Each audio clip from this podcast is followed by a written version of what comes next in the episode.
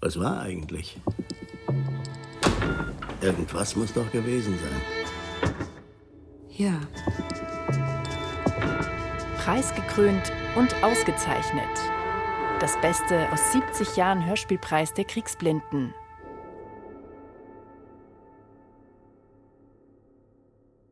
Zum 20. Mal verleihen die deutschen Kriegsblinden ihren Hörspielpreis für das beste Originalhörspiel deutscher Sprache, das im vergangenen Jahr von einer Rundfunkanstalt der Bundesrepublik erst gesendet wurde. Der Hörspielpreis der Kriegsblinden ist nicht einer der kommerziellen Literaturpreise, die wir in größerer Zahl kennen. Er ist nichts anderes als der einfache Versuch, in schlichter Weise Dankeschön zu sagen.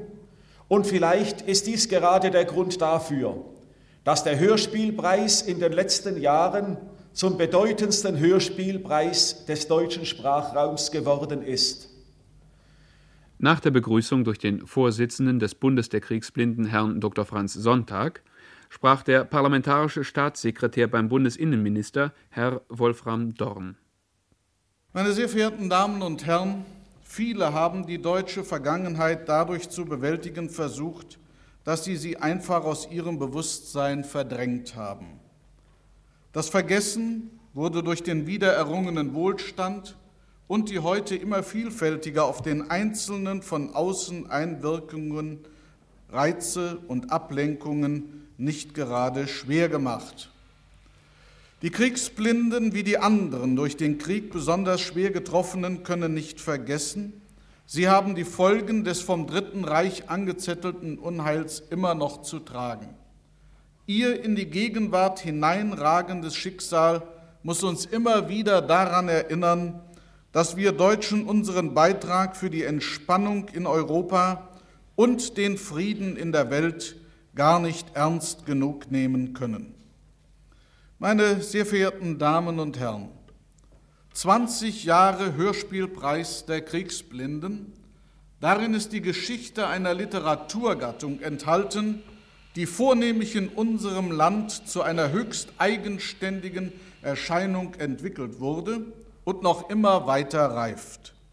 Es ist erstaunlich, wie das Hörspiel sich und dem Hörer immer neue Bereiche der Sprache und damit der Realität erschließen konnte.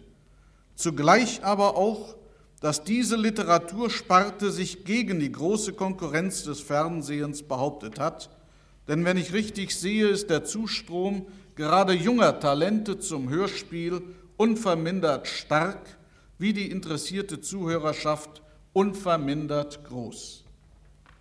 Im Hörspiel zeigt sich in unnachahmlicher Weise die Verbindung von Idee und Wort. Das Wort das gleichzeitig Ausdruck der Sprache und der gedanklichen Vorstellung ist, vermag auch gerade in der heutigen Zeit den Menschen neue Wege aufzuzeigen. Im Anfang war das Wort, so heißt es wohl.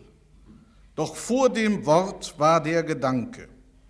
Er leitet uns durchs Leben und fordert freie Bahn für sich und seine Taten.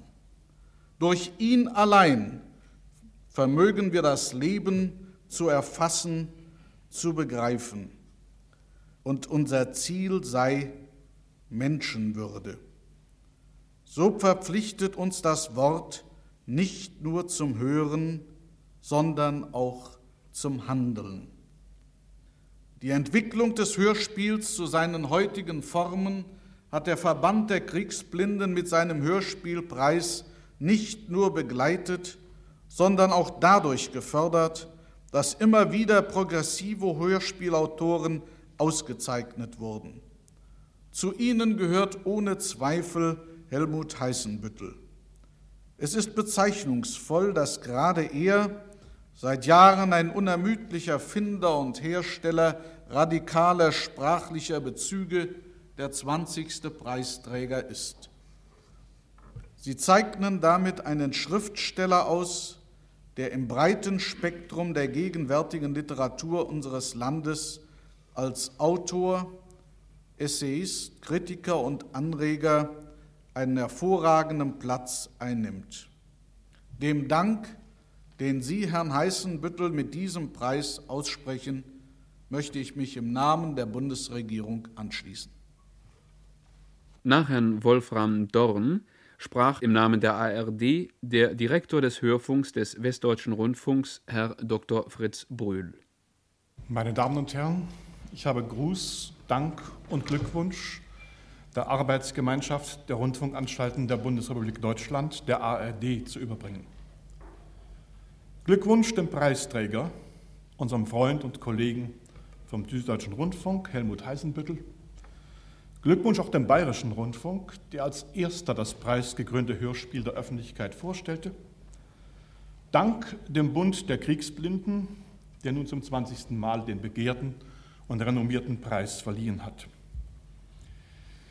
Ich entsinne mich mit viel Vergnügen, wie ich vor 20 Jahren der ersten Verleihung des Preises beiwohnte und wie damals erste tastende Schritte in ein Neuland unternommen worden waren.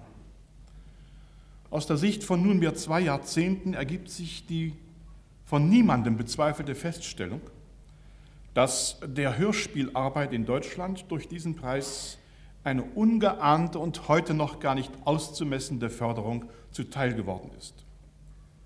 Äh, wenn die Arbeitsgemeinschaft der Rundfunkanstalten einen Mann des Programms beauftragt hat, hier Gruß und Dank zu sagen, dann interpretiert er seine Vollmacht, so denke ich richtig, wenn an den Rand dieser Feierstunde ein paar Marginalien setzt, die Ausfluss seiner Überlegungen sind, sobald er an das Hörspiel und seine Position im Programmgefüge denkt.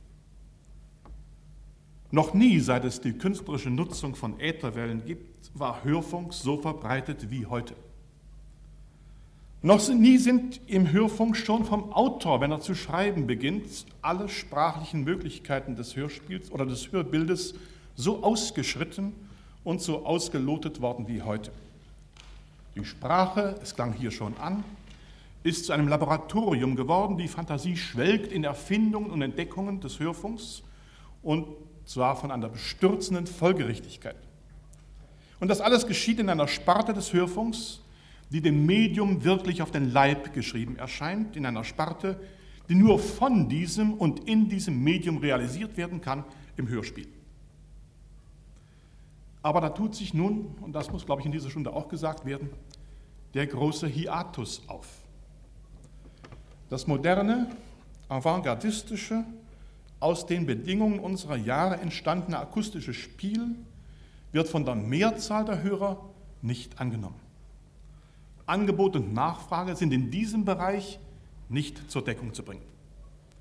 Was von Männern des Fachs als gültige Aussage der Zeit aufgenommen und respektiert wird, bereitet der Masse der Hörer, die sich oft geistig überfordert fühlt, Verdruss, sie äußert Desinteresse, Abneigung und den Verdacht, hier spiele der Intellektuelle nicht nur mit der Sprache, sondern auch mit ihm, mit dem Hörer.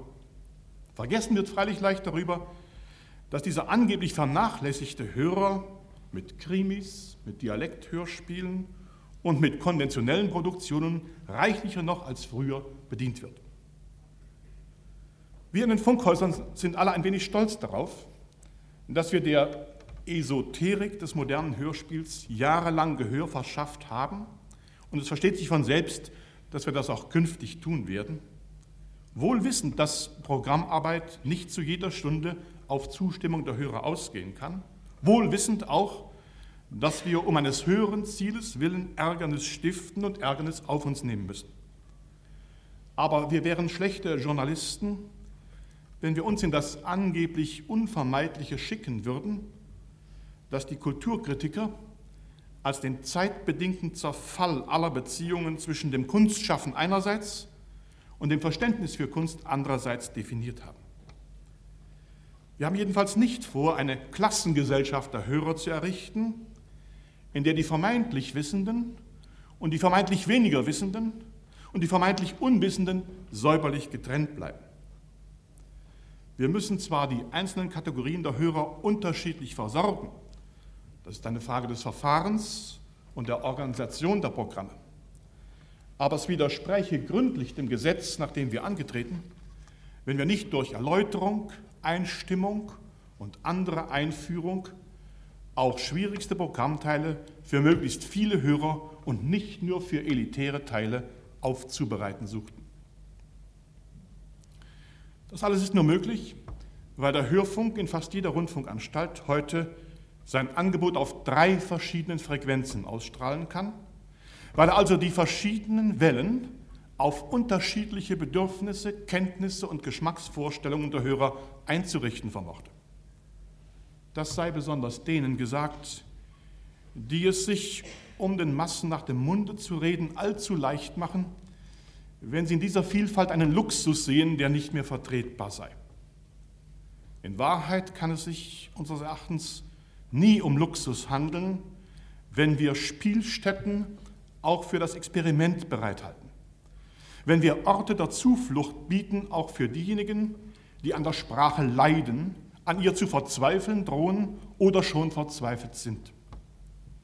Es ist billig und spießig, über Hörspiele zu lästern, die in der Tat gelegentlich anmuten, als seien sie nicht am Schreibtisch, sondern am Reißbrett mit Lineal und Zirkel entstanden, vielleicht unter Mitwirkung eines Statikers oder eines Grundbuchbeamten. Aber sie eröffnen doch neue Dimensionen, Sie liefern neues Baumaterial der Sprache oder altes in neuer Form und in neuem Aggregatzustand. Und das Ergebnis ist, wie wir meinen, voller Reiz und Nachdenklichkeit. Nach Herrn Dr. Fritz Brühl, dem Direktor des Hörfunks des Westdeutschen Rundfunks, sprach der stellvertretende Juryvorsitzende, Herr Senatspräsident Dr. Karl Kirchner. Meine sehr verehrten Damen und Herren, liebe Kameraden, lieber Herr Heisenbüttel, die Jury, die ja aus äh, neun Rundfunkkritikern und neun Kriegsblinden besteht, ist von allem Anfang an in der von mir geschilderten Weise zusammengesetzt worden, um eine ausgewogene Entscheidung zu ermöglichen. Das Preisgericht muss objektiv bleiben und muss seine Entscheidung nach den Maßstäben treffen, die es für richtig hält. Vielleicht ist es an der Zeit, den Appell, Nachsicht mit dem Hörer zu haben, an die Autoren zu richten, an alle Rundfunkschaffenden, vielleicht stellvertretend an Sie, Herr Heisenbüttel. Habt Nachsicht mit dem Hörer, denkt an ihn, nicht darum, dass der Hörer des Mitleids der Rundfunkschaffenden bedürfe, sondern um des Hörspiels selber willen. Vielleicht aber auch ist das, dieser Appell wieder an die falsche Adresse gerichtet. Verzeihen Sie mir, wenn es so ist. Vielleicht ist es Aufgabe des Autors und der Hörspielschaffenden, nur den Ausdruck einen Ausdruck ihrer Zeit im Hörspiel wiederzugeben. Vielleicht ist es Aufgabe des Autors zu analysieren, zu sezieren, nicht zu heilen.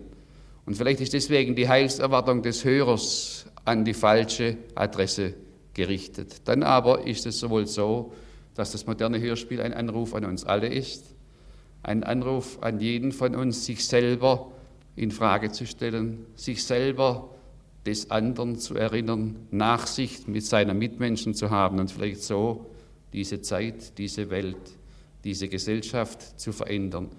In dieser Weise hätte dann auch das Hörspiel seinen Platz auch dort, wo es Ärgernis erregt, im Hörer.